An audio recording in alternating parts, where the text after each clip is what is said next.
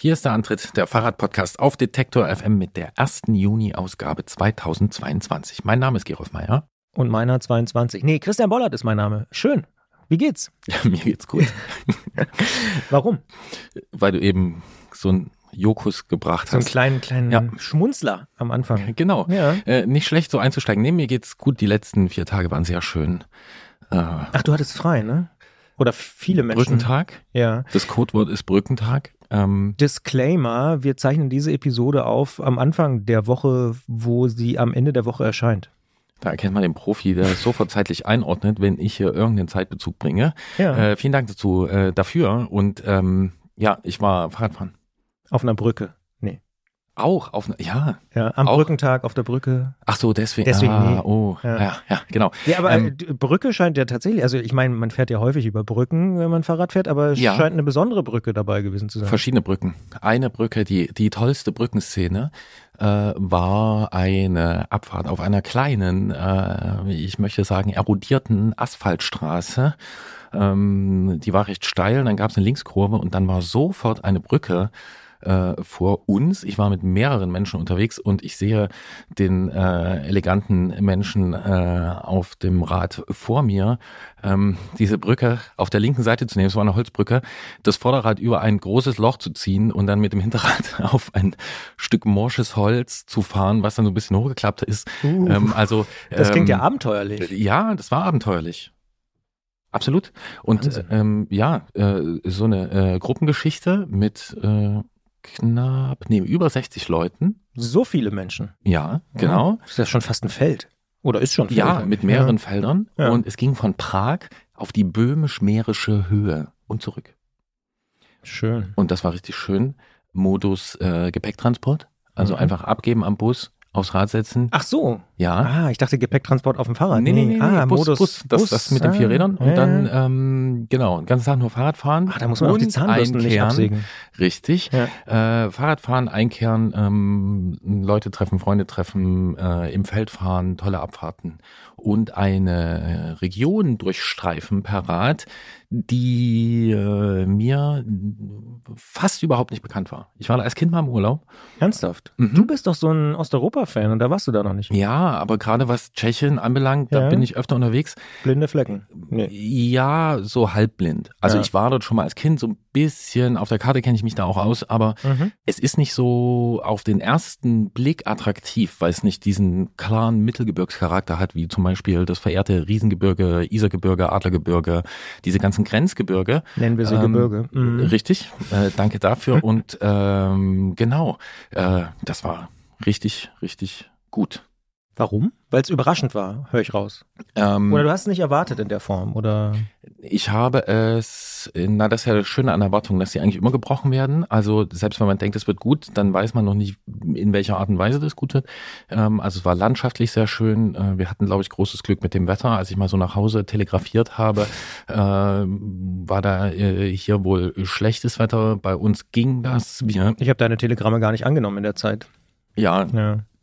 Aber ich habe noch mit ein, zwei anderen Menschen Kontakt. Und ähm, äh, es gibt auch immer so, also es ist, so. eine, ist, ist eine Veranstaltung und dann gibt es auch mehrere Strecken zur Wahl. Wir hatten auch einmal das, dass wir die lange gefahren sind, dann gesehen haben, dort drüben, da wo es jetzt so richtig runterhaut, da, Da müsste die kurze lang gehen und Ja. es war auch wirklich so. Ja. Nee, aber wirklich lustig, ähm, fand nicht zum ersten Mal statt, regelmäßig ähm, gibt's äh, diese Ausfahrt und äh, man trifft dann Leute, die man vielleicht einmal im Jahr sieht, aber über die Jahre äh, sehr schätzen äh, gelernt hat und dann kann man da schön zusammen fahren und äh, sprechen, essen, Quatsch machen und alles Mögliche. Und ähm, das ist mir noch eingefallen, weil wir sind ja ja auch der Podcast für äh, neue Worte. Ein neues Wort ist nicht von mir, äh, aber habe ich gerne mitgenommen. Die Ablängerung. Die Ablängerung. Mhm. Was soll das sein? Na, das ist eine Abkürzung, die sich als Verlängerung entpuppt. Ah, okay. Oder es ist eine Abkürzung einer langen Strecke und es war meist so, dass das Feld zusammen losfuhr und dann immer so, ah, was fährst du heute, was fährst du? Hm, ja, Und dann, ja, wir nehmen die Ablängerung und ähm, genau. Ablängerung. Grüße gehen raus an die Rade Bronx Cycling Unit aus den Kreisen. Äh, kam dieser Begriff, den musste ich Ah. natürlich gleich mitnehmen, in mein virtuelles Notizbuch schreiben. Klar. Wie bist du eigentlich an diese Gruppe geraten? Also im Internet oder sind das schon alte Bekannte von dir? Weil man fragt sich ja oft, nee, ich will auch Ja. mal vielleicht eine Runde mit dem Bus fahren, wo jemand äh, das Gepäck mitnimmt. Ja, im, also es gibt eine gewisse Tradition. Äh, wir hatten einmal vor langer Zeit hatten wir hier äh, mit einer gewissen Kira gesprochen. Grüße gehen raus. Ähm, die ist zur internationalen touristischen Friedensfahrt mitgefahren. Und ähm, um die herum haben wir so, ich glaube 2000, 2010 oder so, äh, erstmals angefangen dort mitzufahren. Es wurden dann immer mehr Leute. Ich hatte früher ein bisschen darüber geblockt und es kamen aus verschiedenen Ecken dann so Leute, die man so kannte und dann gab es quasi so eine Ausgründung. Das ist also jetzt traditionell zur Himmelfahrt bis auf die letzten zwei Jahre. Da ist es ausgefallen oder wurde verschoben. Ähm, dann diese Ausfahrt gibt und ähm, man kommt da im Internet ran, Mhm. ist aber immer mit begrenzten Plätzen. Also man muss da schnell sein. Hm. Ähm, Ja, klingt spannend. ja, ey, und ähm, also der Modus ist einfach gut. Es wird transportiert, du hast ein Frühstück, du hast ein Abendbrot zwischendrin, suchst dir irgendwas. Tschechisches. Ja. Und ähm, ja, ach, Rennradfahren. Renn, ist einfach, einfach Rennradfahren mit, mit erodiertem, auf teilweise erodiertem Asphalt oder mal einen schönen Forstweg, der frisch geschottert wurde. Äh, oder halt so eine kleinen Brücken und Babyschweine gesehen. Super süß, super süß. Sowas alles zusammen, richtig gut. Gerolf grinst. Ja, Ja, Ja. einfach gut. Und ja ist schön. wenn, der, wenn der Alltag das äh, gerade relativ vollgepackt, ähm, dann ist das umso schöner, wenn man sich da so, so äh, rauszoomt und mit vielen Leuten unterwegs ist und einfach Spaß hat. Und genau, deswegen geht's mir gut. Klingt sehr, sehr gut. Ja, und weil du so einen schönen Wortwitz gebracht hast hier am Anfang, der hat die Messlatte richtig hochgelegt und wir versuchen mindestens so gut weiterzumachen in dieser Ausgabe unseres Podcasts. Willkommen. Hallo.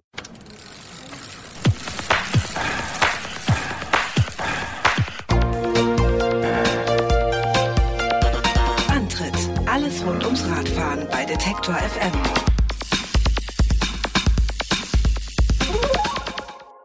Fahrräder, und über die sprechen wir hier ja besonders gern, die entwickeln sich immer weiter und das finden wir ziemlich gut, denn in vielen Fällen werden sie besser und dadurch auch attraktiver. Doch manchmal ist es auch angebracht, kurz auf die Pause-Taste zu drücken und sich zu fragen, was passiert da eigentlich gerade? Wir machen das mit unserem Lieblingstechniker Jens Klötzer vom Tourmagazin und sprechen über Integration am Fahrrad, also zum Beispiel über unterputzverlegte Schaltzüge und Kabel. Und wir fragen, was ist gut daran und was sieht Jens kritisch? Bevor es losgeht, ein kurzer Spot.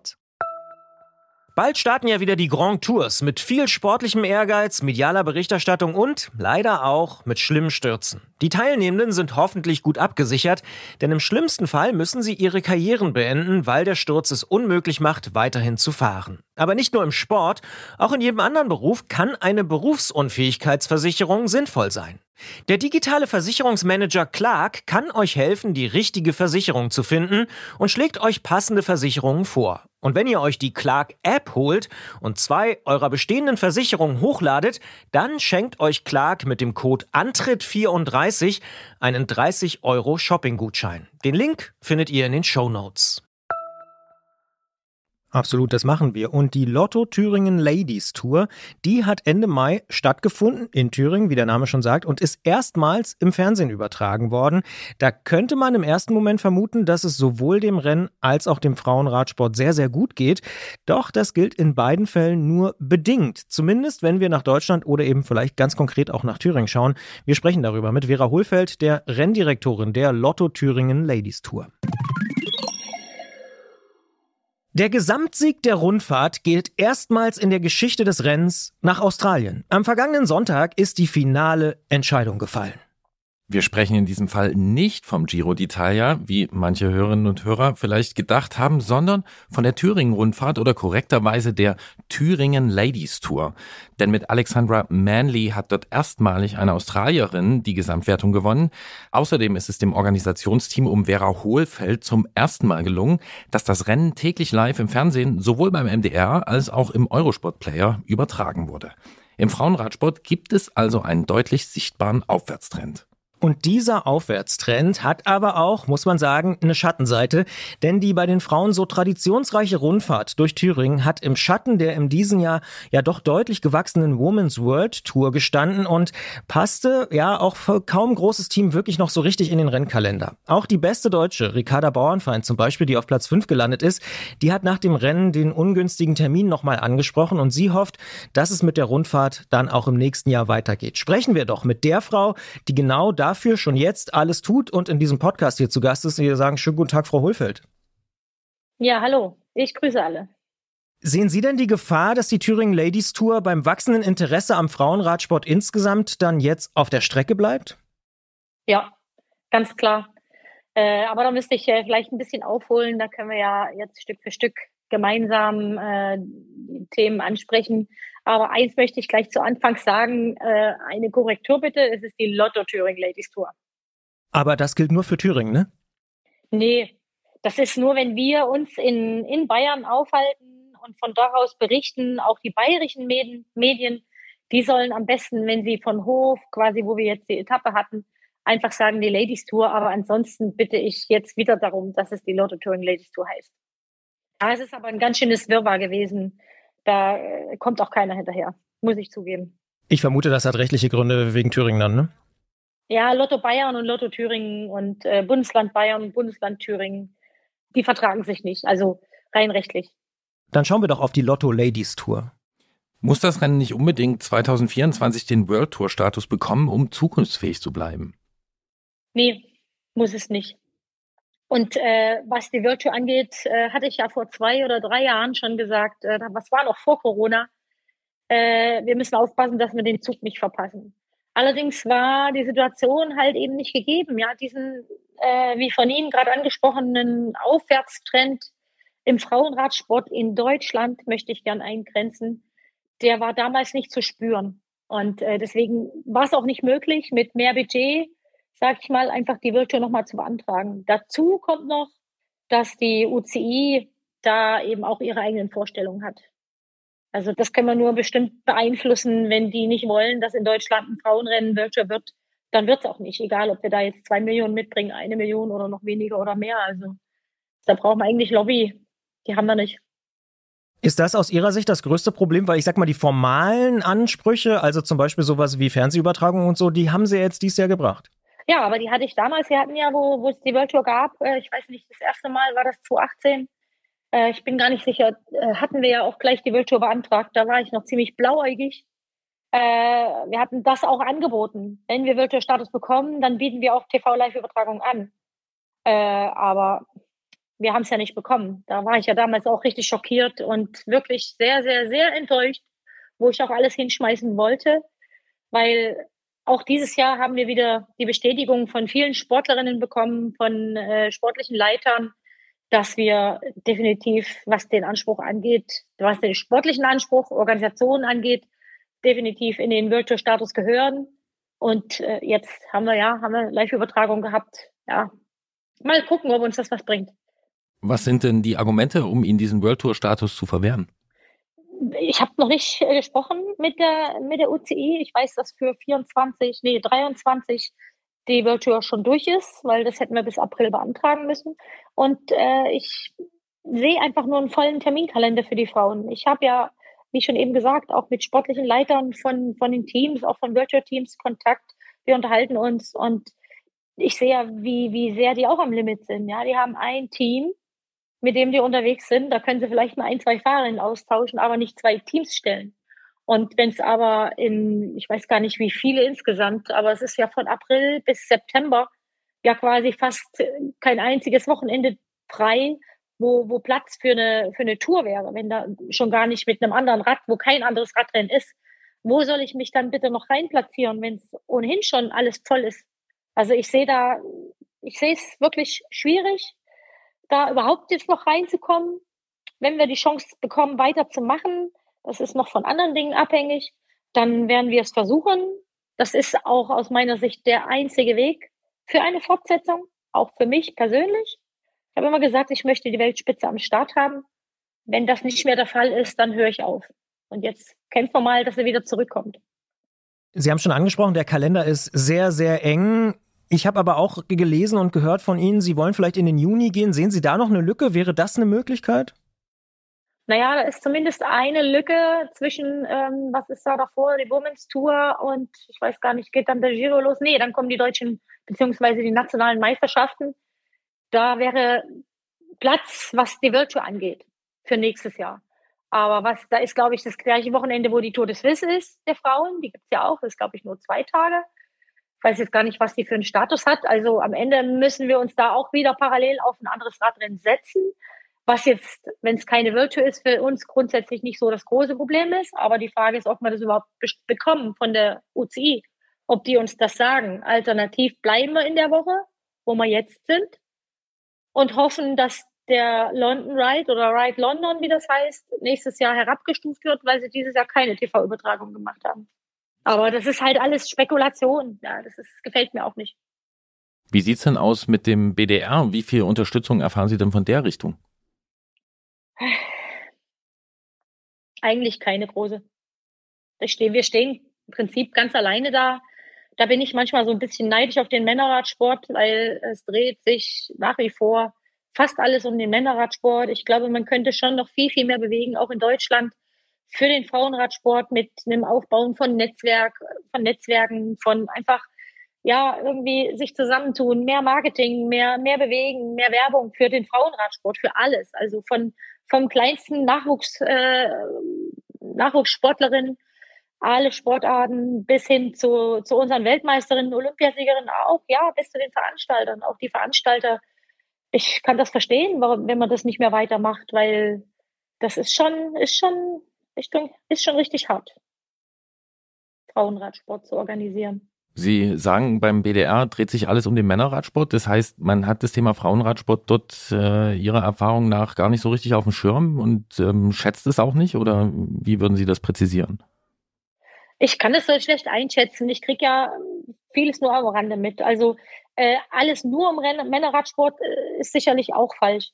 Äh, weil wir haben ja auch Olympiasiegerin, Weltmeisterin jetzt äh, dank der Olympischen Spiele im letzten Jahr und das ist wirklich sensationell. Aber wenn ich mir so manche Teams oder manche andere Sportarten oder auch Verbände anschaue, die egal ob Männer oder Frauen einfach das auch richtig verkaufen und vermarkten und sich auch vielleicht zusammensetzen und überlegen, wie können wir das jetzt gemeinsam nach vorne bringen den Frauenradsport. Wir sind schon ein Stückchen weiter hin, hinterher. Allerdings ist auch beim Männerradsport, die haben es auch nicht leicht. Ja, ich sag mal, der ist zwar traditionell und historisch anders gewachsen und ist immer ein Stückchen voraus. Das wird wahrscheinlich auch immer so bleiben. Aber wenn ich mal gucke, die Deutschland-Tour, die hat dann schon einen anderen Stellenwert. Das, äh, da bin ich so ein bisschen traurig, dass wir da nicht so ein bisschen auch Rückenwind vom Verband bekommen. Den wünschte ich mir ein bisschen mehr. Auch wenn ich weiß, dass sie natürlich keinen Koffer voll Geld mitbringen. Das weiß ich. Aber ich meine, so ein bisschen Wertschätzung, gerade auch für unsere Mitarbeiter, alle Ehrenamtlichen, dass, dass man da auch, dass man denen einfach auch mal so ein Zeichen gibt, hey, ihr seid auch wichtig, wir brauchen euch. Und das ist so wichtig, dass ihr das macht für den Frauenradsport in Deutschland. So ein Feedback bekommen wir irgendwie gar nicht. Also manchmal habe ich das Gefühl, wenn wir das gar nicht mehr machen, wenn ich, wenn ich hinschmeiße, dann ist auch gut. Das fehlt ja niemandem. Vielleicht ist es ja auch so. Das heißt, es geht Ihnen um Wertschätzung vor allen Dingen und aber auch um Lobbyarbeit. Lobbyarbeit, Wertschätzung, nicht für mich. Ich, dafür mache ich das nicht. Aber für all die ganzen Helfer äh, und Helferinnen, die die ganze Woche dabei sind und nicht nur die eine Woche, sondern auch im Vorfeld, Organisation. Es sind auch einige, die auch mal Rad gefahren sind, ehemalige Rennerinnen, die meine sportliche Leitung sind. Äh, ja, es ist, manchmal kriege ich dann halt auch so Fragen und das ist dann, tut mir dann immer leid, wenn ich sage, ja, wir müssen das für uns machen. Wir machen das für niemand anders. Und ich finde, eigentlich stimmt das ja nicht richtig, weil wir machen das ja schon auch für den deutschen Frauenradsport. Was sind das denn für Fragen? Na, kommt denn jemand vom BDR oder wann kommt denn der Herr Scharping äh, oder wie, wie können wir hier vielleicht uns noch weiterentwickeln? Kann dir der BDR helfen, vielleicht den Virtual-Status zu bekommen? Oder ist denn das Interesse überhaupt da? Oder irgendwelche Kontakte herstellen zu anderen Ortschaften oder wie auch immer Netzwerke äh, aufbauen? Da muss ich halt immer mit den Schultern zucken und sagen, nee, lass mal, das, das machen wir alleine. Da diese Gespräche gibt's gar nicht. Ich will das auch gar nicht jetzt zu sehr kritisieren. Ich weiß selber, dass der Bund Deutsche Radfahrer einfach anders aufgestellt ist und da vielleicht auch nicht die, die Kapazitäten hat. Aber ja, auch letztes Jahr, wo, wo wir mit Corona, trotz Corona, die Rundfahrt durchgeführt haben. Ja, irgendwie weiß ich nicht. Ich finde, man könnte auch ein bisschen mehr zusammenarbeiten oder überhaupt zusammenarbeiten. Und das, das fehlt mir ein bisschen. Manchmal lohnt da ja so ein bisschen der Blick über den Tellerrand. Sie haben ja London schon angesprochen, Spanien, Italien, die Niederlande sind da sehr aktiv. Machen die was besser als die Deutschen?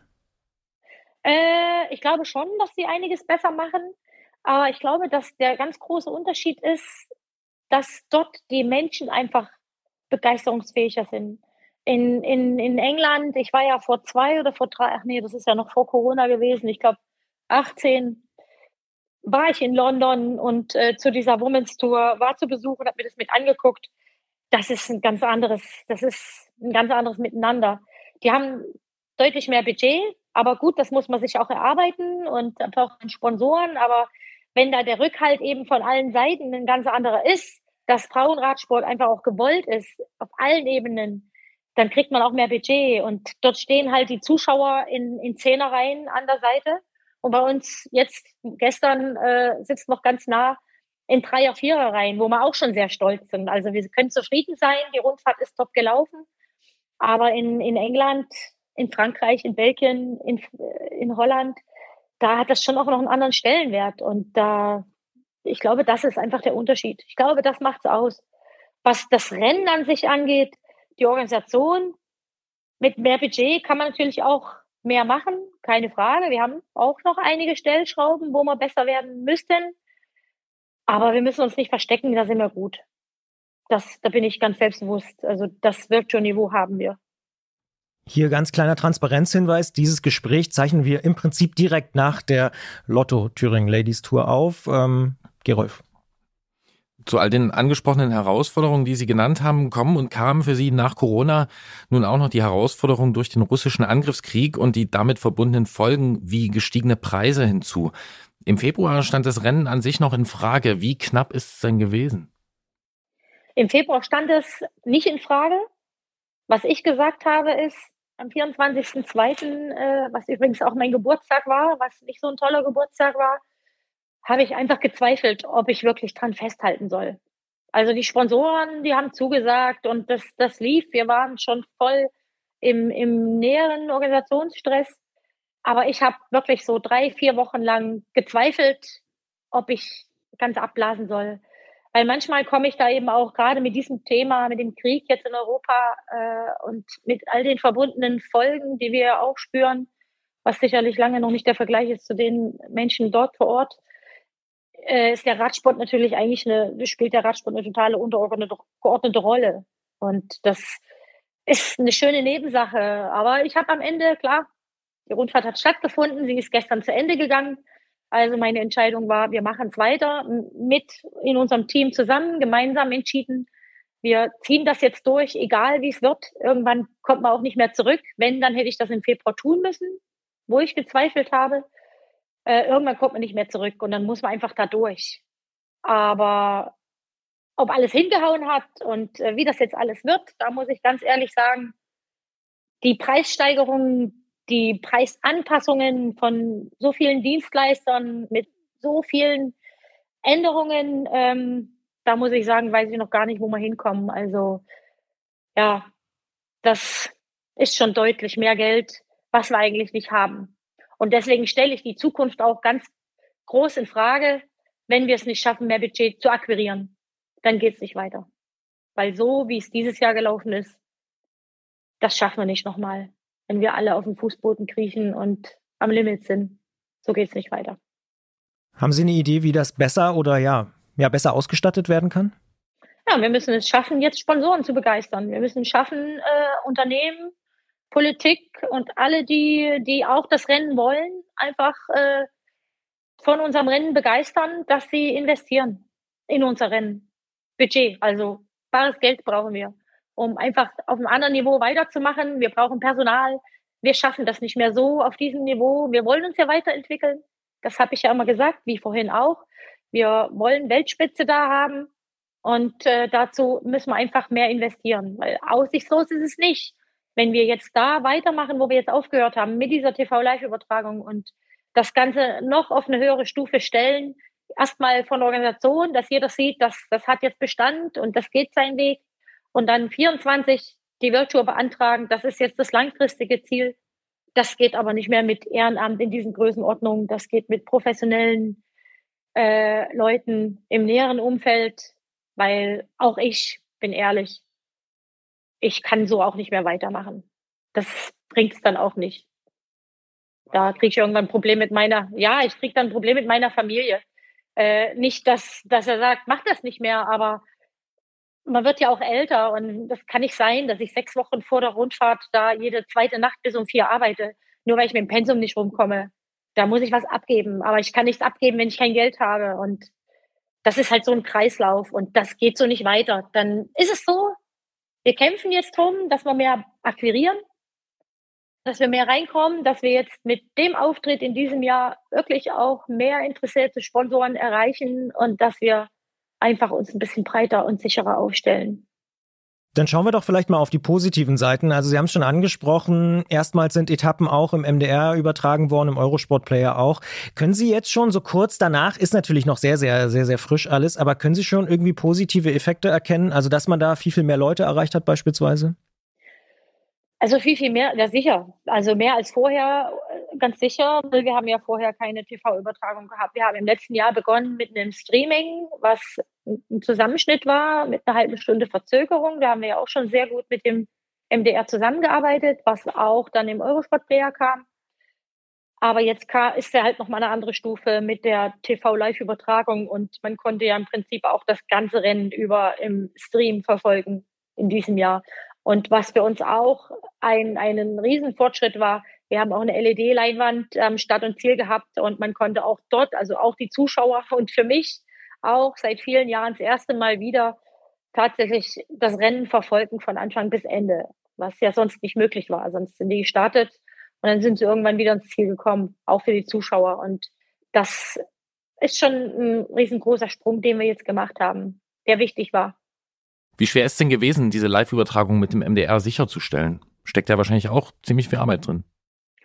Ja, also für mich ist das natürlich das erste Mal gewesen, äh, TV-Live-Übertragung und was da eigentlich so alles dranhängt. Also wenn ich mal so eine Zahl nenne, wir haben gestern ein Foto gemacht für alle die, die für TV und Media verantwortlich war für diese Rundfahrt.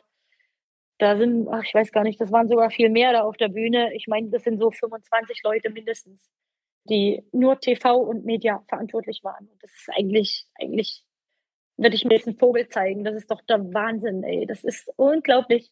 Und das alles mit zu koordinieren und gerade wenn man da eigentlich noch gar nicht zu Hause ist bei diesem Metier und nicht so richtig weiß, welche Entscheidung ist jetzt richtig, welche ist falsch. Ich habe an meiner Seite äh, beratend ganz vorne dran den Uli Jansch gehabt, viele Jahre Eurosport-Sprecher. Äh, der, also ohne Uli hätte das so nicht stattgefunden, weil ich habe überhaupt keine Ahnung davon. Und das, der, also den brauchen wir nicht fragen, wie viele schlaflose Nächte er im Vorfeld hatte und wie viele Wochen im Vorfeld er viele Stunden täglich gearbeitet hat, um die Pläne, um, um dass die Technik alles funktioniert. Das ist natürlich hinzugekommen, auch an dem Arbeitspensum, auch bei mir, weil äh, das war ja vorher nicht da. Und deswegen, daran merken wir eben auch, dass, dass das einfach noch ein bisschen anders aufgestellt werden muss. Das ist schon unglaublich. Also eigentlich kann man nur den Kopf schütteln, was da dran hängt. Das glaubt eigentlich, wer, wer nicht wirklich selber mit veranstaltet und organisiert, der glaubt das nicht, was da eigentlich alles so hinter den Kulissen alles abläuft. Wobei das ja auch was ist, was man ja auch von Männerinnen äh, hört. Wir haben ja vorhin schon über die Unterschiede gesprochen, aber man hört ja generell von Rennen in Deutschland, dass es schwer ist, Genehmigungen äh, zu bekommen, Straßenabsperrungen äh, machen zu lassen. Das, was Sie vorhin angesprochen haben, diese unterschiedliche, dieses unterschiedliche Publikum, diese unterschiedliche Mentalität, ähm, ist das ein strukturelles Problem in Deutschland von professionellen Radrennen? Ja, das ist ein strukturelles Problem, aber ich glaube, das ist äh, generell so der Sport in Deutschland. Wenn wir mal den, den Fußball rausnehmen, dann äh, ist das in vielen Sportarten so, dass da die Mentalität äh, von, von Sport und den Menschen, die, die dafür begeistert sind, irgendwie ein Unterschied ist. Also ich würde es gar nicht mehr auf den Radsport beziehen. Das heißt, dass die Deutschen, ich spitze jetzt mal ein bisschen zu, immer nur dann jubeln, wenn auch Deutsche gewinnen? Nee, die Deutschen, nee, mm, nee, das glaube ich nicht, weil das spüre ich jetzt nicht so. Also bei uns in Thüringen, glaube ich, ist es noch ein bisschen anders mit, mit den Menschen, weil wir sind traditionell gewachsen hier mit unserer Rundfahrt. Da ist das so ein bisschen da, dieses Flair, wie es in Holland oder in anderen Ländern ist. Aber eben dort ist es, glaube ich, noch viel, viel mehr. Da ist noch viel mehr Rückhalt. Wenn ich Gespräche führe, dass in Frankreich und in Belgien die einfach von oben von, von Gesetz her festgelegt wird, dass die Straßen einfach voll gesperrt werden für ein Radrennen. Und bei uns da diese Kämpfe mit diesen ähm, quasi Absperrungen, dann, dann ist da schon der Unterschied zu sehen. Und dort ist es dann egal, ob das Männer- oder Frauenradsport ist. Also dann doch strukturell, ne? Ja, auch. Aber ob man damit die Menschen anders begeistern kann, das weiß ich eben nicht. Das, also strukturell ja, aber das hängt ja dann eigentlich auch nicht mit der Begeisterungsfähigkeit der Menschen zusammen. Weil die Mentalität ist auch eine andere der Deutschen. Das ist auch ganz klar, ne? Aber eigentlich ja nicht so weit weg jetzt von Briten oder Niederländern oder so. Hm, kann ich nicht so richtig einschätzen. Also wenn ich damals die Olympischen Spiele in London äh, beobachtet habe, egal welche Sportart, was da für Menschen, egal welche Sportart äh, als Zuschauer dabei waren, das ist ja wirklich, das war Gänsehaut pur. Ob das hier auch so dolle war, hier lehnen sie die Olympischen Spiele ab. Was ich verstehe auch. Aber das ist schon irgendwo auch, hängt mit zusammen. Das wäre dort, ist ja dort nicht passiert. Dort wollten sie die Olympischen Spiele und hier wollen sie sie nicht. Es war ja mit so einem äh, Voting auch verbunden damals, wo die Leute eindeutig entscheiden konnten, dass es, ob sie es haben wollen oder nicht. Aber ja, dann sprechen wir ganz am Ende vielleicht doch nochmal auch über das sportliche Thema. Alexandra Manley vom Team Bike Exchange Jayco, wir haben es vorhin angesprochen, ist die erste Australierin überhaupt, die gewonnen hat. Und sie ist auch eine Fahrerin des einzigen World Tour Teams, was am Start war. Würden Sie sagen, sie war mit vier Etappensiegen einfach mit Abstand die stärkste Frau? Ja, das war sie. Das fand ich ein bisschen schade, aber sie ist die stärkste, das muss man neidlos anerkennen. Aber ich hätte mir ein bisschen mehr Spannung gewünscht. Na klar. Als Rennorganisatorin ja. ist es vielleicht dann ein bisschen langweilig, ne? Ja, gut, für mich war es, ich habe jetzt eh nicht viel Zeit gehabt, das Rennen jetzt extrem zu verfolgen. Äh, von daher, langweilig war es nicht. Also das ist egal, wer das Rennen macht. Äh, der Ablauf für mich ist der gleiche und es ist Stress pur bis on top, egal wie das Rennen verläuft. Außer es gibt jetzt wirklich Stürze, was es ja auch hin und wieder gab. Aber äh, ansonsten ändert sich das nicht. Vom sportlichen Verlauf ist egal. Der Stresspegel ist der gleiche. Dann allerletzte Frage, Stichwort Stresspegel. Wir haben es ja, glaube ich, sehr deutlich rausgehört. Sie schwanken noch, ob Sie das wirklich dauerhaft weitermachen können und wollen. Wann denken Sie, werden Sie da eine Entscheidung fällen? Wenn ich weiß, dass wir das Budget für mehr, für mehr nächstes Jahr zusammenbekommen.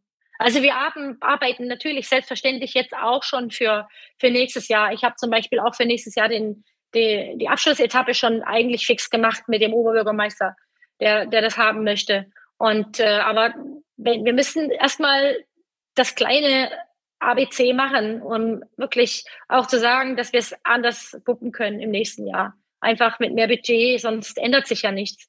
Und äh, da sind erstmal noch einige Gespräche in den nächsten Wochen notwendig. Ich denke, ich weiß das im, im August. Können wir das sagen, ob wir das schaffen oder nicht. Und wie heißt der Oberbürgermeister? Das sage ich natürlich nicht. das müssen Sie uns zugestehen, dass wir das fragen. Okay. Ja, klar. Dann danken wir sehr, Vera Hohlfeld, für diese sehr, sehr ja. offenen Worte zur Lotto Thüringen Ladies Tour hier im Antritt bei Detektor FM und wünschen Ihnen erstmal gute Erholung und gleichzeitig viel Erfolg äh, für die Planung für 2023. Ja, Dankeschön. Danke. Vielen Dank. Eine kleine Entschuldigung noch an dieser Stelle. Wir versuchen ja in diesem Podcast immer möglichst gute Audioqualität hinzubekommen und das gelingt uns in der Regel auch ganz gut. In dem Fall ist es leider gescheitert am Aufnahmegerät, äh, was ja nicht geklappt hat. Wir äh, sind dann immer so ein bisschen dabei und basteln irgendwie vor Ort Lösungen und in dem Fall hat es mal nicht geklappt. Ich glaube aber, man konnte es trotzdem sehr, sehr gut verstehen und vor allen Dingen der Inhalt hat uns äh, so überzeugt, dass wir gesagt haben, wir nehmen das so in den Podcast rein. Trotzdem kleine Entschuldigung, dass es nicht die gewohnte Audioqualität ist, die es normalerweise im Antritt fast immer gibt. Hm. Und der Inhalt, der war deutlich, würde ich sagen, ne? sehr deutlich, würde ich sogar sagen. Ähm, ja, also fand ich bemerkenswert. Also ähm, da hat Vera Hohlfeld wirklich kaum ein Blatt vor den Mund genommen, wie man so schön sagt. Ne? Ja, du stehst dem Thema ja ein bisschen näher, also diesem, diesem dem Rennsport. Mhm. Ja, und ähm, so aus Außensicht, also mal ein, zwei Schritte zurückgetreten. Ich sehe immer mehr Frauen auf dem Rad, ich sehe auch immer mehr Frauen auf dem Rennrad. Und man könnte so auf die Schnelle vermuten, ne, dem, dem, dem Sport und dem Frauenrennradsport geht's gut. Aber nee, scheint jetzt an diesem Beispiel nicht so zu sein. Und sie hat ja auch ein bisschen weiter ausgegriffen. Und ja, BDR ist leider nicht das erste Mal, dass wir ähm, sowas äh, über den Verband hören. Ja, ist tatsächlich ein Thema und ich glaube, wie immer im Leben, es ist irgendwie äh, kompliziert, multidimensional. Du hast schon angesprochen, immer mehr Leute fahren Fahrrad, immer mehr Frauen fahren auch Fahrrad, immer mehr Frauen fahren auch sportlich Fahrrad. Das sieht man, finde ich, tatsächlich auch, wenn man einfach mal draußen unterwegs ist. Gleichzeitig ist es aber so, und das ist ja auch thematisiert worden, dass es sowohl den Männerrennen als auch den Frauenrennen in Deutschland gar nicht so wahnsinnig gut geht, offensichtlich, jedenfalls äh, nach allem, was wir so, so abschätzen können. Äh, obwohl so wahnsinnig viele Millionen Leute Fahrrad fahren und immer mehr, aber irgendwie ist da wieder, das hatten wir auch schon mal im Podcast thematisiert, es gelingt irgendwie nicht, äh, diesen Transfer zu leisten von Leuten, die gern sportlich selber Rad fahren, hin zu sich Sport angucken und ich glaube tatsächlich, und das ist hier ein bisschen deutlich geworden, ein großer Teil der Verantwortung liegt auch bei denjenigen, die ja für den Sport stehen, als offizielle Vertreter, Bund Deutscher Radfahrer beispielsweise, und äh, es offensichtlich nicht so richtig hinbekommen, diese Leute, die vielleicht auch diesen Podcast hören, irgendwie zu erreichen. Also das ja. ist irgendwie ganz spannend. Das für die attraktiv zu machen, ne? Ja, ja, ja. Weil an sich das Thema ist ja super attraktiv. Absurd, und, und, genau. Und, ja. ja, ist erfolgreich. Und was ich dich noch fragen wollte, weil wir haben ja hier eine klare Aufteilung. Ich bin zuständig für so Mitteleuropa, Ostmitteleuropa, Süden, Nachtzüge. Balkan, Nachtzüge und noch ein bisschen Westküste, USA. Und Karten. Ähm, ja, auch die eine oder andere Karte, aber du bist Technik ja hier so der, ja, ist ja gut. du bist ja der, der, der Benelux-Mensch und hm. äh, auch der Großbritannien-Mensch. Es hat sie ja auch äh, erwähnt, dass dort dass, ähm, wie soll ich sagen, die Reaktion, die Zuschauer, äh, der Zuschauerzuspruch, das Hinströmen zu den Rennen, dass die Leute da in Zehnerreihen, hat sie, glaube ich, gesagt, stehen. Mhm. Ähm, kannst du das so bestätigen und hast du eine Idee, warum das so ist? Schwierige Frage. Schwierige Frage. Das ist für dich kein Problem. Ja, ja, ja. Mhm. Also ich habe ja auch diese Frage gestellt und gesagt, hm, so kulturell so unterschiedlich sind sie ja auch gar nicht. Also jetzt mal, ne, wenn man so ein bisschen rauszoomt, also zwischen den Niederlanden oder auch Großbritannien und Deutschland und Dänemark oder so gibt es jetzt gar nicht so wahnsinnige Unterschiede aus meiner Perspektive, wenn man jetzt mal von der ganz großen Perspektive drauf schaut. Aber, und ich glaube, da hat sie natürlich schon einen Punkt, wenn es um Sport geht, dann sind diese Länder gerade Dänemark, Niederlande, ähm, Großbritannien. Großbritannien, aber auch Belgien. Belgien im Radsport sowieso nochmal ist ein Sonderfall, glaube ich, aber äh, viel, viel sportbegeisterter. Oder sagen wir mal so, es gibt eine, eine sehr, sehr große Zahl von Menschen, die sehr aktiv selber Sport treiben und aber auch Sport konsumieren, gucken, sich an die Strecke stellen, als Fans agieren und so. Also ich habe irgendwann mal eine Statistik gesehen, und das ist jetzt ganz gefährliches Halbwissen, dass äh, in den Niederlanden viel, viel mehr prozentual, ja, viel, viel mehr Menschen Sport machen, aktiv in Vereinen sind, sich engagieren und so als in Deutschland. Also wir haben in Deutschland immer das Glück, dass wir so viele 80 Millionen äh, Leute sind, dass wir deswegen bei Olympia und so so gut abschneiden. Aber wenn man das mal ins Verhältnis setzt, wie viele Leute in den Niederlanden überhaupt wohnen, nämlich so 17 Millionen, so Pi mal Daumen, dann ist es schon erstaunlich, dass die teilweise eben auch gerade im Spitzensport fast genauso erfolgreich sind wie wir, mit viel, viel weniger Einwohnern. Das heißt ja auch, dass da eine sehr gute Sportförderung da ist, dass sich sehr, sehr viele Leute da irgendwie engagieren und so. Und das ist schon sehr, sehr interessant. Also da gibt's eigentlich relativ wenige Verbände, wo das eben nicht so ist oder wo dann die Größe, zum Beispiel Fußball, DFB ist, glaube ich, immer noch einer der größten, wenn nicht sogar der größte Sportverband der Welt oder so. Aber wenn man dann in andere Sportarten schaut, dann sieht es eben schon wieder ein bisschen anders aus. Und dort wird gerudert, da wird Fahrrad gefahren und so. Also da gibt es, glaube ich, ein größeres Breiteninteresse. Und England, muss man sagen, hat vor den Olympischen Spielen natürlich ein massives Sportprogramm hochgefahren, also seit den Nullerjahren eigentlich, um auch dort, muss man auch ehrlicherweise sagen, gut abzuschneiden. Also das hatte man in Australien ja auch in den 90ern, dass man sehr, sehr stark dort in Nachwuchs investiert hat und davon profitieren die teilweise heute noch. Also erster Giro-Sieg, erste Thüringen-Rundfahrt, das sind alles, ich sage jetzt mal, ist ein bisschen über, überspitzt, aber Spätfolgen von Olympia Sydney 2000. Also das ist schon, so, solche Sportprogramme haben natürlich eine langfristige Wirkung auch. Ja. Okay, ich höre deutlich raus, du kannst das äh, bestätigen. Ähm, Teilweise, also ich glaube so insgesamt, also es ist so ein bisschen. Ja, ja, ja, ja aber ich ne? verstehe schon, ja, ja. ich verstehe schon. Ja. Ähm, was mir da so in den Kopf kommt, vielleicht als Unterschied, wobei ich mich halt in diesen anderen Ländern nicht so auskenne, ähm, hat es vielleicht auch was mit so einer gewissen verknöcherten bürokratischen Struktur zu tun, die äh, ja zumindest äh, in Deutschland auch an der einen oder anderen Stelle Probleme macht. Da wäre ich vorsichtig, ehrlicherweise, weil zum Beispiel Frankreich ist eigentlich, sagt auch selber von sich, das Mutterland, die Erfinder der Bürokratie. Da ist alles extrem kompliziert.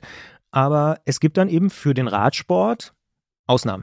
So, ne? Also mhm. man, man hat sozusagen im Mutterland der Bürokratie, die, da, die richtig stolz darauf sind, dass es eigentlich noch viel bürokratischer ist als in Deutschland, was wir manchmal gar nicht so denken, hat man aber dann wieder eben so Ausnahmen geschaffen für, für den Radsport. Und ich glaube, daran fehlt es. Also es ist, glaube ich, gar nicht so sehr die Bürokratie an sich oder irgendwie sowas, so nach dem Motto, wir faxen hier alles hin und her, sondern es wird, glaube ich, als nicht so relevant bisher wahrgenommen. Bisher waren das halt so ein paar Freaks, die da irgendwie so Sport gemacht haben. Ne? Und ich glaube, es ist noch nicht klar geworden, dass es so ein ja, eine gesellschaftliche Bewegung. Ich will es jetzt gar nicht überhöhen, aber dass es ein großer Teil mittlerweile der Gesellschaft geworden ist, die sich für solche Sachen interessieren und dass es vielleicht auch okay ist, mal eine Straße abzusperren für ein Rennen, wo dann mal 30 Autofahrer natürlich einen Brief an den örtlichen Abgeordneten schreiben und sagen, es kann ja wohl nicht wahr sein, dass hier jetzt die Straße für drei Stunden gesperrt war und ich nicht von A nach B kam. Mhm. Ja.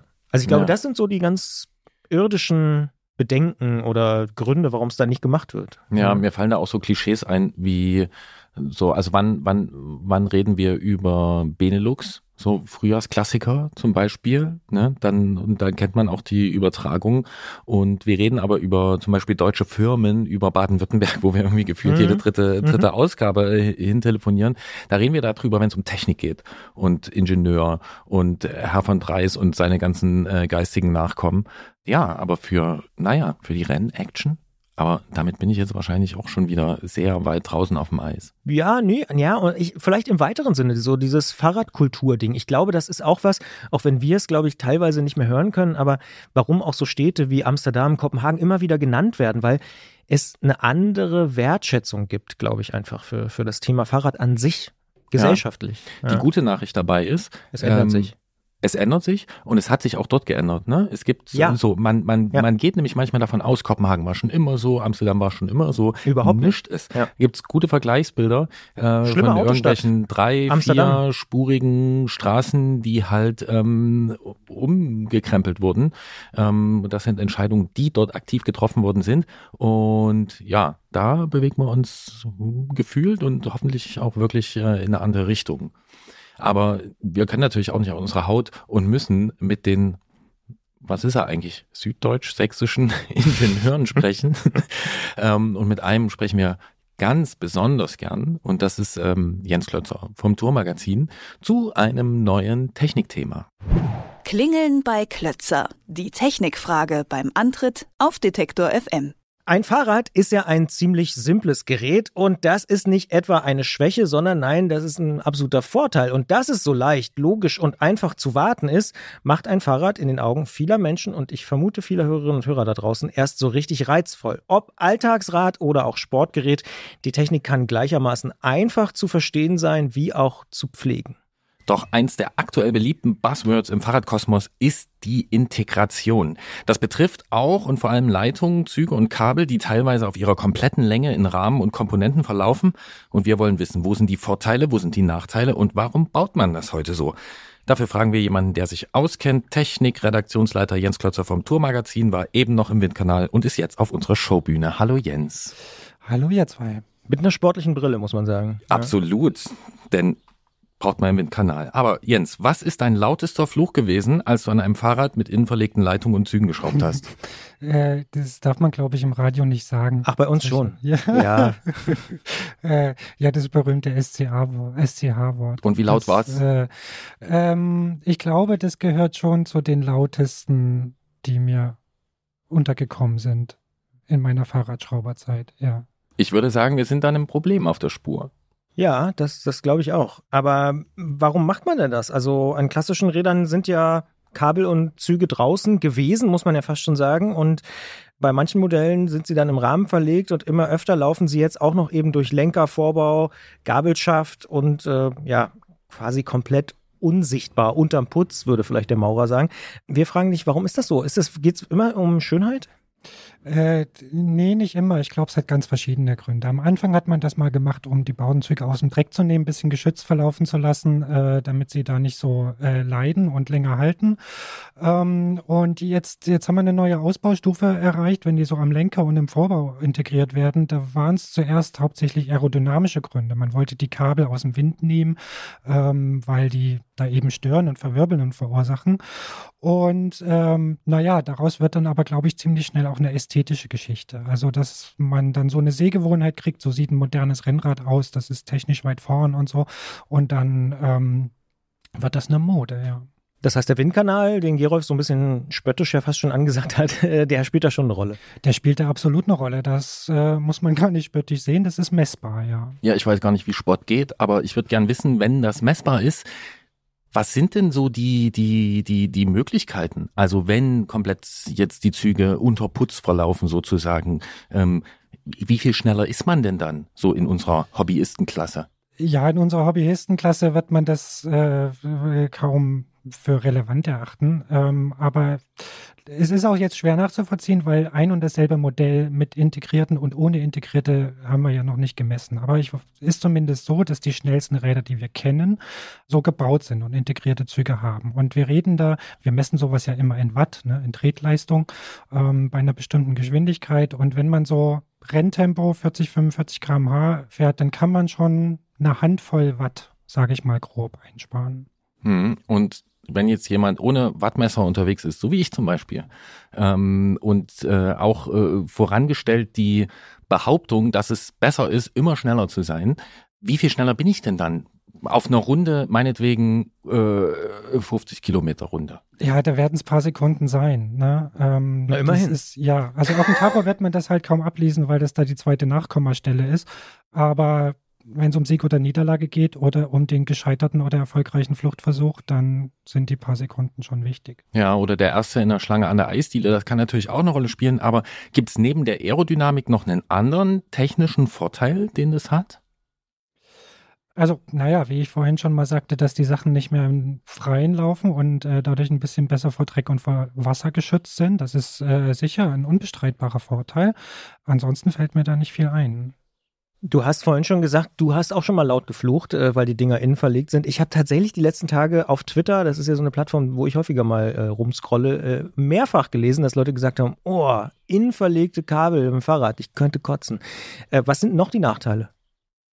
Also das fängt an, sobald man in diesem Rad mal irgendwas verändern muss. Ja, im Idealfall hat man das einmal eingestellt, äh, da laufen hydraulische Leitungen durch und äh, elektrische Schaltkabel und äh, dann kann das ein Fahrradleben lang halten und dann ist alles schick. Das Aber, heißt, wie lange ist ein Fahrradleben eigentlich? Ja, zehn Jahre ungefähr. Mhm. Kann schon funktionieren, ja. ja. Aber sobald ich da mal irgendwas dran machen muss, dann wird es halt ein Problem. Und das geht los, wenn ich zum Beispiel die Sitzposition verändern will. Also die Höhe von dem Lenker einstellen. Dann muss ich das alles abbauen, dann muss ich die äh, Leitungen entsprechend kürzen, weil ich kann die nicht mehr irgendwie in einem Bogen mit ein bisschen Spiel verlaufen lassen, sondern die müssen auf einen Millimeter genau passen. Und dazu muss ich den ganzen Kladderadatsch da eben rausziehen und dann alles wieder zusammenfummeln. Und das ist extrem kompliziert. Das ist selbst für erfahrene Mechaniker und für Radhändler echt ein Horror. Äh, und viele werden sich das zu Hause nicht zutrauen. Und die werden dann zum Radhändler gehen, sagen, stell mir da mal die Höhe von dem Lenker ein und werden sich dann über die Rechnung wundern, wenn der Radhändler da zwei oder drei Stunden damit verbringt ähm, und dann noch äh, entsprechend neue Leitungen verlegen muss. Das ist schon ein Riesennachteil, ja.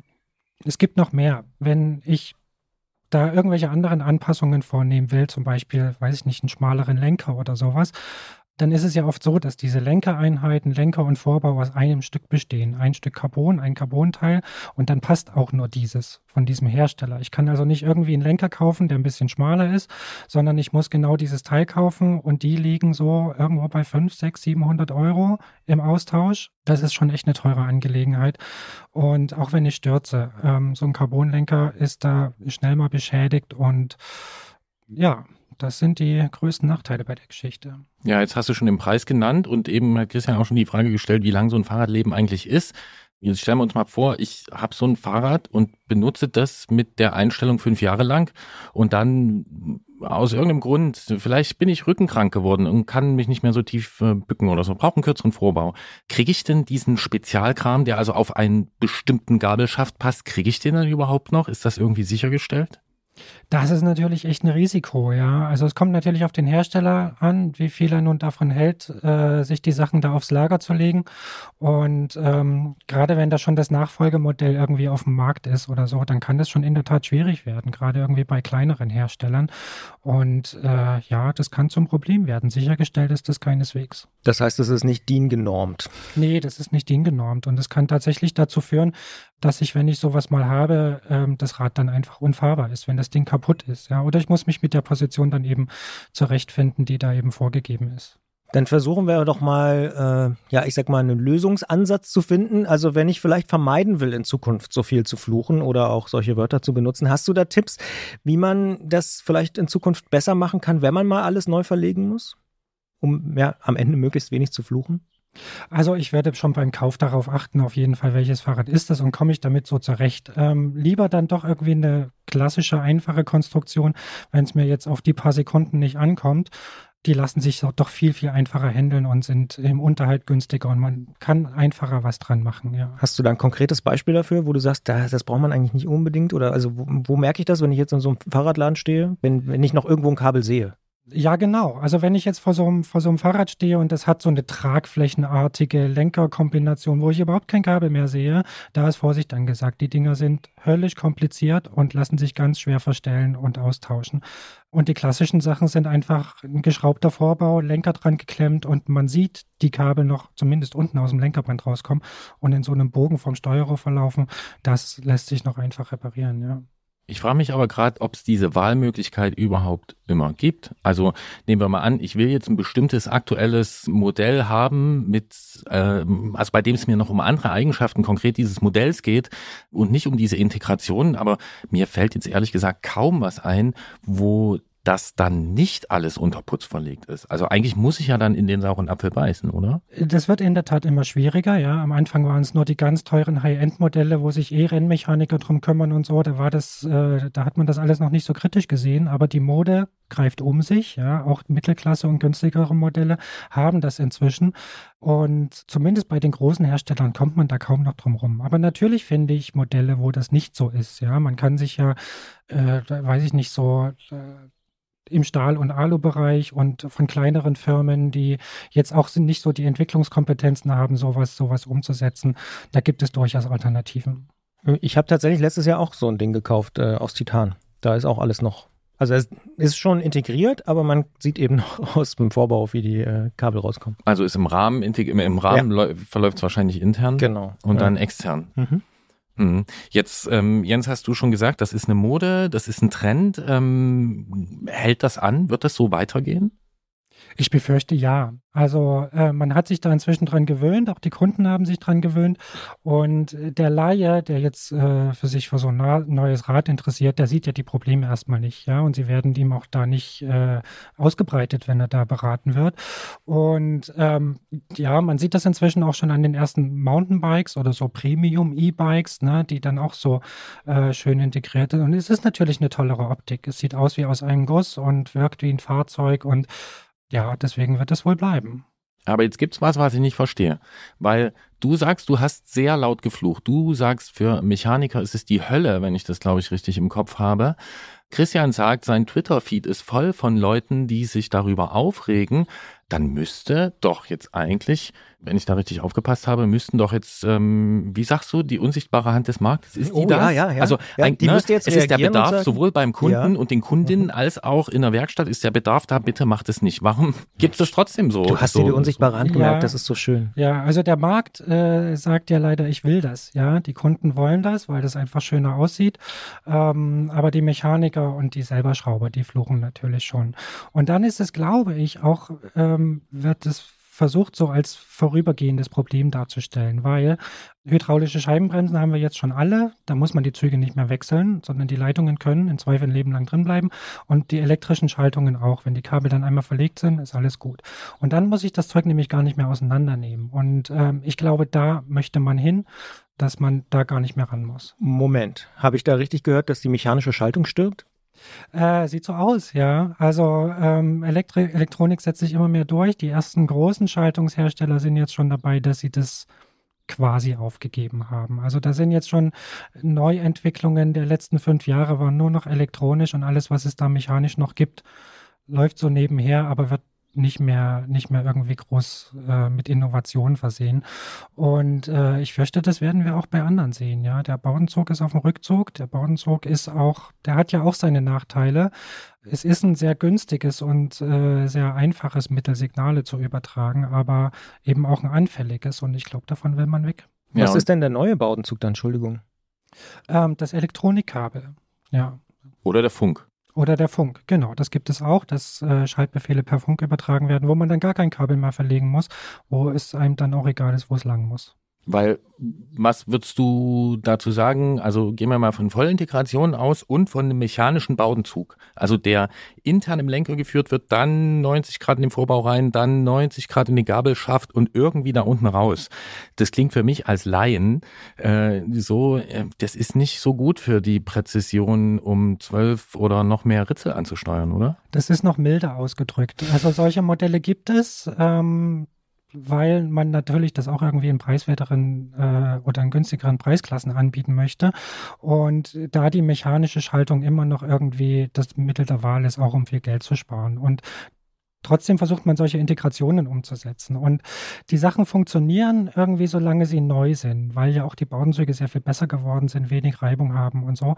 Aber wenn die dann mal ein bisschen nachlassen und ein bisschen mehr Reibung kriegen, äh, dann sind die vielen engen Kurven da drin wirklich Gift für die Leistung eines Baudenzuges. Dann funktioniert es ganz schnell nicht mehr gut. Und das richtige Problem fängt dann an, wenn ich sie wechseln muss. Äh, Baudenzüge müssen gewechselt werden, im Gegensatz zu Elektronikkabeln. Und äh, dann geht das Theater los. Ja. Wobei ich auch schon Elektronikkabel wechseln musste. Das ist auch verschlissen da bei den ganzen. Ja, so wie du fährst. ja, was ja. denkst denn du, was da alles durchgeschoben wird? Aber ähm, das klingt für mich schon nach einem gewissen Frustpotenzial, weil, ich sag nochmal, Twitter-Feed ist voll bei Christian und die Mechaniker und du sagst, der Markt will das aber und trotzdem, daraus schließe ich, dass die Leute, die sich in Christians Twitter-Feed enttäuscht äußern, halt wirklich Schöne enttäuscht sind, ja. weil sie ähm, gedacht haben, hey, das sieht wirklich gut aus, das ist ein schickes Fahrrad und dann irgendwann merken, Mensch, das ist ja richtig, richtig kompliziert, hier das zu wechseln. Äh, ja, ja, so wird es sein. Viele werden das böse Erwachen erst zu Hause haben oder beim Händler, ähm, der ihnen dann beichten muss, ich habe jetzt hier leider drei Stunden damit verbracht äh, und muss dir so und so viel Geld in Rechnung stellen. Aber du hast doch schon angedeutet, das ist trotzdem der Weg, in dem wir uns bewegen. Ja, was soll man machen? Ne? Also die Räder sehen einfach toll aus und äh, sie, sie performen besser und da wird man kaum mehr zurückgehen, fürchte ich. Ja, solange sie nicht in die Werkstatt müssen. Aber jetzt hat Christian ja so schön anmoderiert, dass es sich beim Fahrrad um so einen simplen, verständlichen Gegenstand handelt, wo ich das auch alles mechanisch nachvollziehen kann, wo ich selber einen Zug wechseln kann. Müssen wir uns verabschieden von dieser Vorstellung? Ähm, mussten wir im Grunde schon bei vielen Entwicklungsstufen. Ja, also ich erinnere mich an die Unterrohrschalthebel, die waren super simpel. Ja, da konnte man irgendwie den Bauenzug durch sehen, hm, das ohne konnte sogar ich auseinanderzunehmen. Ja. Aber der ist ausgestorben, auch obwohl er so simpel war. Und das sind halt so Evolutionsstufen. Und irgendwann wird man vielleicht eine Lösung finden, die das ermöglicht, dass das alles integriert läuft, aber es sich trotzdem leicht warten und reparieren und in der Höhe verstellen lässt. Und dann kann man mit sowas dann leben. Und dann sind wir, glaube ich, einen Entwicklungsschritt weiter. Wobei ich Eber hier total retro klingen und wie irgendwie Herren in einem gewissen Alter, die auf Stahlrahmen angefangen haben, Rennrad zu fahren, würde ich ja auch mal in die Runde fragen, möchte jemand aktuelle Schaltungstechnik gegen Unterrohr-Schalthebel tauschen? Auf keinen Fall. Und im Moment möchte ich noch keine integrierten Züge haben, aber vielleicht möchte ich sie irgendwann, wenn es eine technische Lösung gibt, die mir das erleichtert, dass ich da den Lenker zwei, drei Zentimeter höher oder tiefer stellen kann. Ja, ohne jetzt den frustrierten Alten spielen zu wollen, aber es ist schon so ein bisschen, geht trotzdem in die Richtung, wir hatten, glaube ich, den Vergleich auch bei anderen technischen Sachen schon mal so ein bisschen wie beim Auto, wo Leute teilweise jetzt nicht mehr die Glühbirne wechseln können, weil es nur noch äh, so verschweißt ist oder so, dass die Vertragswerkstatt das am Ende nur noch machen kann. Ja, ich glaube, da gab es auch, äh, oder da haben sich die Leute auch viel drüber aufgeregt. Früher hat man sich zu jedem Auto so ein Buch gekauft, das hieß Wie helfe ich mir selbst Mhm. und äh, hat den Vergaser halt selber entlüftet oder ähm, Bremsbeläge eingebaut oder was weiß ich. Kein Mensch macht das heute mehr, ja. Ähm, ob man jetzt mit dem Fahrrad, äh, ob es so weit kommt, das mag ich noch nicht voraussehen, aber ein Stück weit in die Richtung geht's schon, klar. Meinst du, es wird Nischen geben in der Fahrradwelt, bei denen, äh, sage ich mal, diese, diese simplere, verständliche Mechanik erhalten bleibt? Ich denke gerade an sowas wie ein Reiserad. Reiserad, Ja. auch wenn es vielleicht das Reiserad gar nicht mehr so gibt, ja, aber meinetwegen ein aufgebohrtes Gravelbike, mit dem ich drei Kontinente in zwei Monaten durchqueren will. Früher hieß es immer, ja, da nimmt man einen Stahlrahmen, weil den kann dir jeder Schmied irgendwo schweißen oder was weiß ich damit machen. Ähm, meinst du, dass in solchen Nischen die mechanische Schaltung der außen verlegte Zug noch überleben wird? Das glaube ich schon, ja. Also das, äh, da bin ich mir relativ sicher. Es gibt auch jetzt schon so Hersteller, die damit werben, dass das besonders simpel ist. Man könnte auch sagen rückständig, aber eigentlich hat es ja auch seine Vorteile damit, äh, ähm, mit so einer einfachen Konstruktion rumzufahren. Und deswegen glaube ich, dass es zumindest in der Nische da bleiben wird. Jetzt, ich bin ja der Mann mit den verrückten Vergleichen hier in diesem Podcast. Jetzt kommt noch Mhm. einer. Wird es vielleicht so werden wie bei so Vinyl-Liebhabern, die halt auch sagen, das ist irgendwie zwar nicht mehr State of the Art, aber hat was Besonderes? Und Gerolf meint ja auch, also es sind ja viele Tausende da draußen, wahrscheinlich Hunderttausende, vielleicht sogar Millionen, die sagen, ich will es lieber auch selber reparieren können.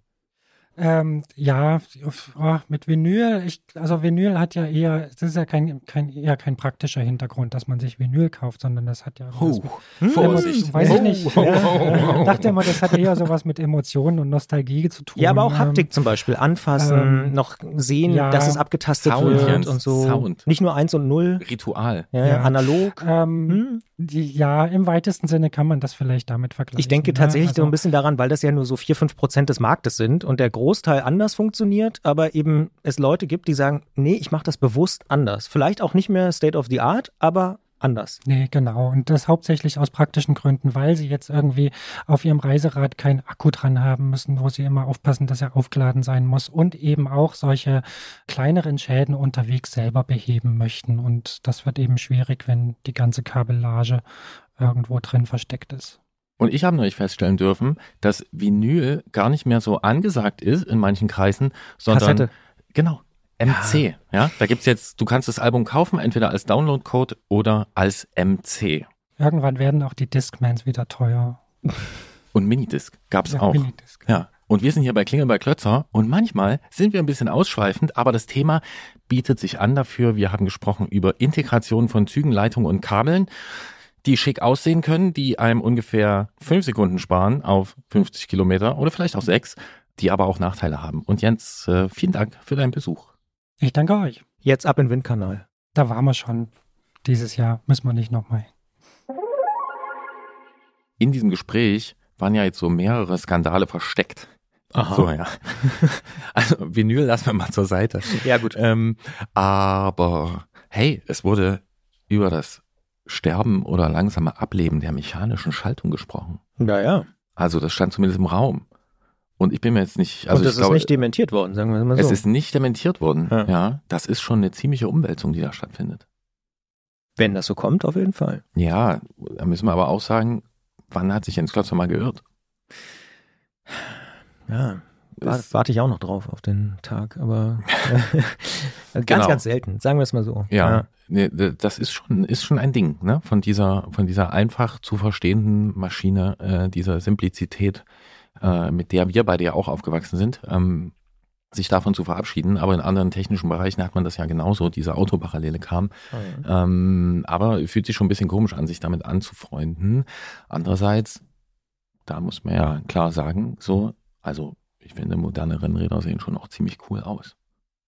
Teilweise. Ja, also ist Ja. natürlich dann wieder Ist Geschmackssache, alle- ja, ja, genau, ja, ja, klar. Aber Ja. also manchmal finde ich es auch so ein bisschen drüber, aber ähm, ja, nee, insgesamt gebe ich dir recht. Ja, das stimmt. So, ne? Und da ist auch das eine, wenn das jetzt irgendwie bei der äh, Thüringen äh, Ladies Tour eingesetzt wird, so, dann, dann passt es.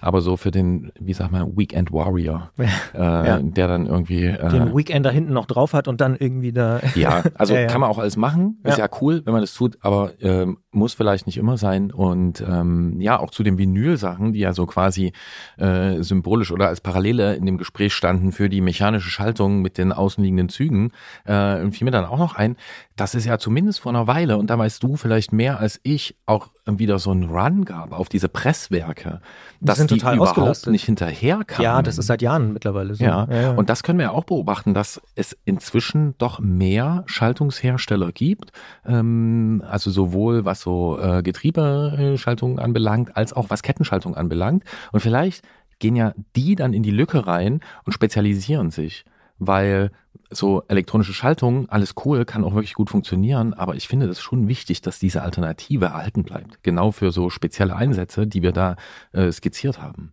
Glaube ich auch, dass das passiert. Also bin ich mir sogar sehr, sehr sicher. Deswegen, dieser Vinyl-Vergleich ist sicher problematisch in vielerlei Hinsicht, aber. ein problematischer Vergleich. Aber nein, also, na, ja, ja, ich du weißt, was, ich, ja, ja. was ich eigentlich damit sagen will. Aber ich glaube tatsächlich, dass ähm, da so ein bisschen was dran ist, weil man sieht es genau in diesem Bereich auch. Dort haben sich jetzt Leute spezialisiert und es entstehen ja auch wieder neue Presswerke und neue sozusagen äh, Firmen, die, die das ganz ganz zielgerichtet für sich entdeckt haben. Und die Nische finde ich persönlich, und das sage ich jetzt als Podcaster, sowieso spannend, weil hier im Podcast-Bereich geht es ja auch nicht um Mainstream. Gibt es natürlich die großen Mainstream-Erfolge, aber das sind halt die 10, 20 Podcasts, die irgendwie alle kennen. Und dann spaltet es sich auf. Und da wird es aus meiner Sicht oft eigentlich erst richtig interessant. Ja, und es ist auch wahrscheinlich wichtig, dass es diese Verbindung zwischen den Nischen gibt zu den großen Themen, denn das ist ja eigentlich bei allen äh, Entwicklungen und Trends so. Ne? Die werden erstmal geformt äh, in der Nische und werden dort experimentell irgendwie ausprobiert und dann halt irgendwann geschluckt und äh, monetarisiert, äh, wie man so sagt. Ja, man könnte sogar so weit gehen und sagen, aber das ist jetzt schon fast äh, fortschrittsphilosophisch oder so, dass der Mainstream ohne die Nische gar nicht kann. Na, da würde ich dir aber glatt mal zustimmen, so, so pseudo-laienwissenschaftlich äh, an der Stelle. Natürlich, ähm, ja. es gehört eins zum anderen. Und was auch zusammengehört, ist jetzt vielleicht ein großer Sprung, aber egal. Äh, Kindertag, Kinder, Fahrradmobilität haben wir auch besprochen in den letzten Ausgaben, sehr, sehr intensiv. Und vielen Dank nochmal an alle da draußen, die uns Bilder geschickt haben. Entweder von sich selbst oder von ihren Kindern, wie die mobil sind. Und wer uns auf Instagram folgt, auf dem Antritt Podcast Kanal, der konnte am Weltkindertag, wie passend, am 1. Juni, ja schon Bilder sehen äh, von vielen Nutzerinnen und Nutzern und auch von uns beiden. Fand ich sehr, sehr cool. Ich habe tatsächlich nur eins gefunden. Also ich habe nur ein einziges Bild äh, im Fotoalbum, Kinderfotoalbum, aber meine Eltern sind auch nicht so fotoaffin. Kleiner Hinweis, äh, noch ein Transparenzhinweis. Du hast es ja am Anfang der Moderation schon erwähnt. Wir müssen verraten, dass wir vor dem Weltkindertag aufnehmen. Ja, wir haben vorher aufgezeichnet, aber ihr könnt es erst danach hast, hören. Genau, und du hast die Bilder schon gesehen. Ich habe sie nämlich noch nicht gesehen. Ah. Und ähm, ich bin gespannt. Ich bin auch gespannt auf dein Bild. Auch das habe ich mir noch nicht angeschaut. Du hast es auch noch nicht? Ja. Nee, das werde ich noch machen. Deins habe ich schon gesehen. Ah. Ja, ich habe alle schon gesehen. Ja, naja. Ja, also ich finde sie super. Dementsprechend, wer sie jetzt noch nicht gesehen haben sollte, weil wenn dieser Podcast erscheint, sind die Bilder ja schon zwei Tage draußen, dann äh, gern nochmal auf Instagram gucken und äh, sich die Bilder anschauen. Da sieht man zum Beispiel, Gerolf Meyer, du warst, glaube ich, auch irgendwie im Urlaub, ne? Äh, ist ein Urlaubsbild. Mhm. Ja. Na klar, aus den böhmischen Gebirgen, ja. die ich besser Ach, kenne. Guck, da ist die Klammer. Na, ja, natürlich. Ja, da ist doch die Klammer. Natürlich, ähm, war auch sehr süß. Mein Papa hat mir noch, ich habe nachgefragt, so wann war das und wo war das? Und er hat mir sehr genau äh, beschrieben, wo das gewesen ist. Er konnte genau, also ziemlich genau sagen, auch welche Kurve das war, was an dem Tag passiert ist. Ähm, ich stehe da, glaube ich, na nicht flickend, sondern eher ratlos neben dem Rad, was sozusagen auf den Kopf gestellt ist. Und ähm, genau. Solche Bilder würde es heute gar nicht mehr geben. Weiß ich gar nicht. Ja. Doch, also, wahrscheinlich schon. Ja, ja, aber ähm, genau. Vielleicht wird es heute nicht geben, weil ich heute habe heute habe ich einen Jens. Ja. Aber der, der, der, der, verhindert nicht, dass es kaputt geht, aber der kann mir zumindest schnell helfen. Und eine Christiane haben wir auch noch, äh, die hat mir neulich wirklich geholfen, muss ich nochmal sagen. Also auf der Tour. Ähm, ich habe vorher mein Fahrrad zu Christiane in die Werkstatt gegeben und ähm, richtig gut. Hat richtig gut funktioniert äh, hat besser funktioniert, als wo ich das alles vorher gemacht hatte. Du bist oft bei Christian in der Werkstatt, fällt mir auf. Ja, na klar. Mhm. Das ist halt auch, das ist halt äh, fachliche Hilfe. Außerdem muss ich immer mal im Laden vorbeigehen.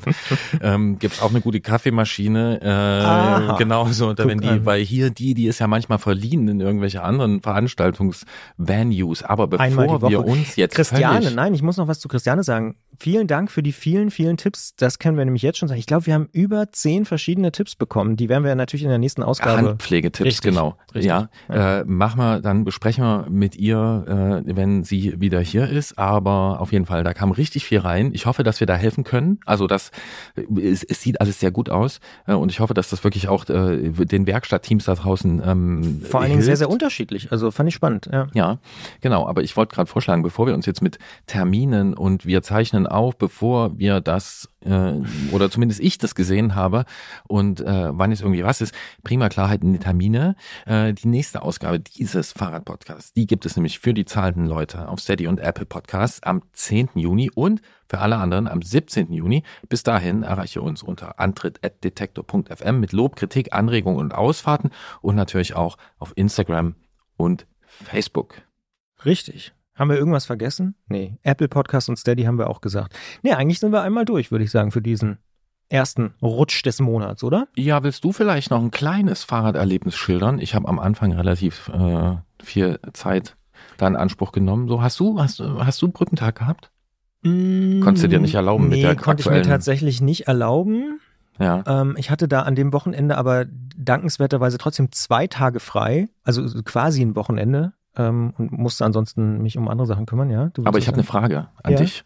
Ich hoffe, dass ich jetzt nicht zu viel verrate. Jetzt wollte ich ein super Abenteuer erzählen, aber Ah, erzähl, okay. nee, aber Na frag, gut. frag. Na, vielleicht ist ja das Gleiche. Ähm, ich glaube nicht.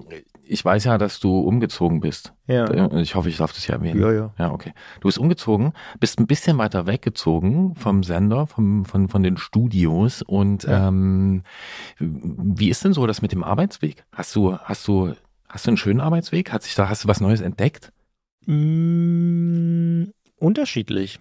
Also es gibt mehrere Optionen jetzt. Das ist eigentlich das Gute daran. Also es gibt einen kurzen Weg, der dauert so 10 Minuten.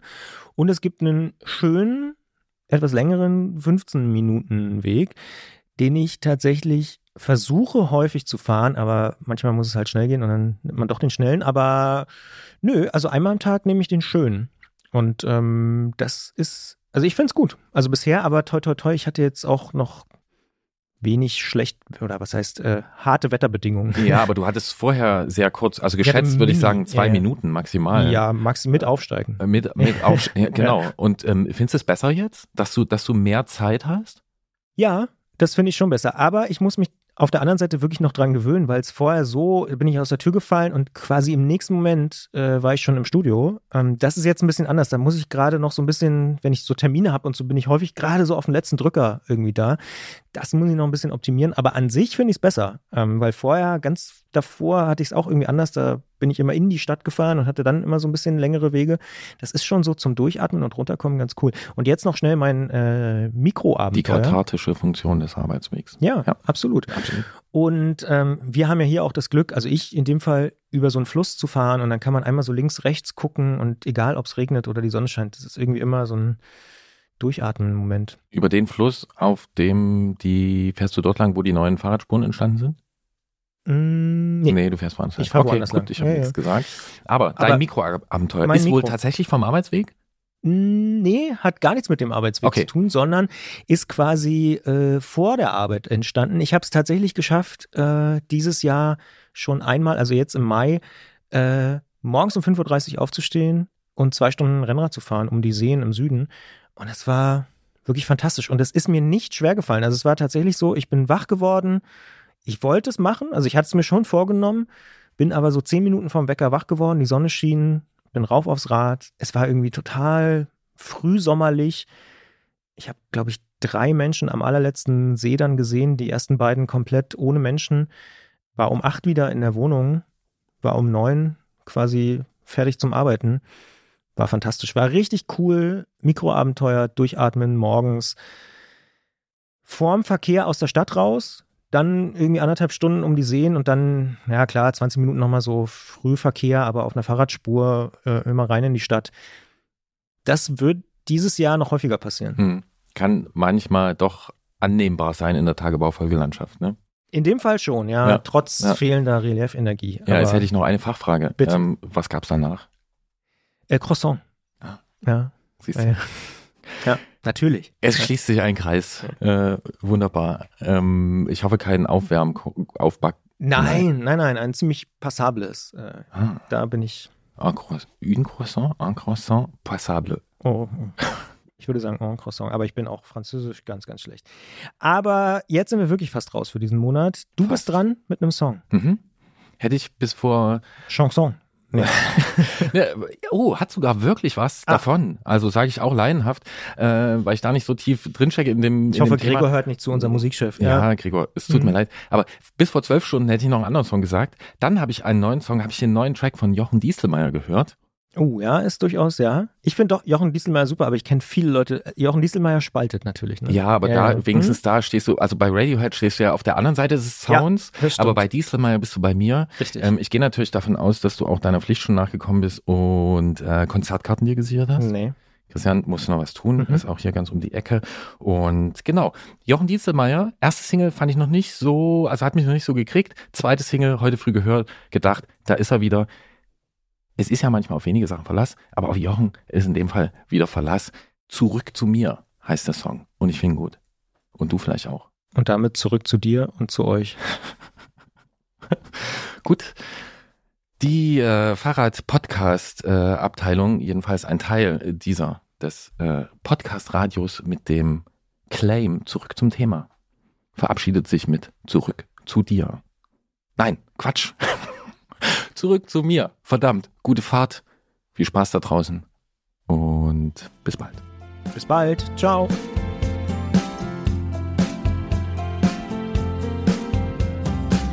Ich geb ja zu, es war längst Zeit, es zu beenden. Ich war nicht stark genug wie Wachs in ihren Händen. Zu lang hat sie mir den Kopf verdreht und auf der Nase rumgetanzt mit ihrem. Jetzt bin ich wieder hier und lass die Leere rauschen auf meinem Blatt Papier und will mit niemand tauschen. Draußen wirkt die Welt wie ein böser Traum. Man sieht das Gute kaum. Ich mein, was sagt man dazu? Ich sing für dich so, wie ich es seh. Ich weiß nur eins, ich will zurück zu mir. Zurück von meiner Ich sag's wie es ist, ich will zurück zu mir.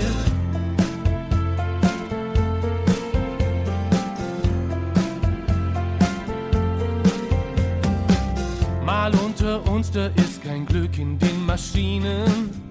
Auf dem Markt nur falsche Götter, denen wir dienen. Das Real Life ist den Hatern ins Netz gegangen. Egal wohin man surft, nur verirrte Seelen. Nicht nur Nazis suchen Heil in der Zerstörung. Kommt mir vor, als wären sie Teil einer Verschwörung. Aus Angst, Selbsthass und Größenwahn. Oh mein Gott, die Menschheit wird mir fehlen. Ich sing für dich so, wie ich es seh. Ich weiß nur eins, ich will zurück zu mir.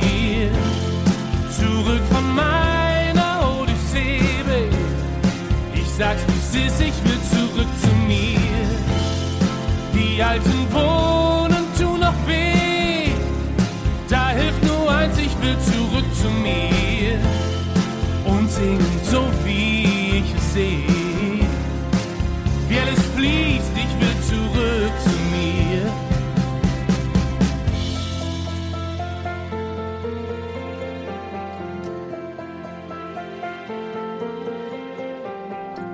So gesehen also nichts Neues auf dem Planeten. Wenn man den Zahlen glauben will, hilft nur noch beten. Reset beim Ratenrennen im Teufelskreis. Die Rechner laufen heiß, weil niemand will sich schämen. Alle wissen, ohne Liebe ist kein Leben. Tatsache ist, ohne sie wird's uns gar nicht geben. Eben, doch die Spezies spielt verrückt. Bring mein Lied zurück aus meinem Tal der Tränen. Ich sing für dich so, wie ich es seh. Ich weiß nur eins, ich will zurück zu mir. Zurück von meiner Odyssee. Ich sag's wie es ist, ich will zurück zu mir. Und die alten Wunden tun noch weh. Da hilft nur eins, ich will zurück zu mir. seh, wie alles fließt, ich will zurück zu mir.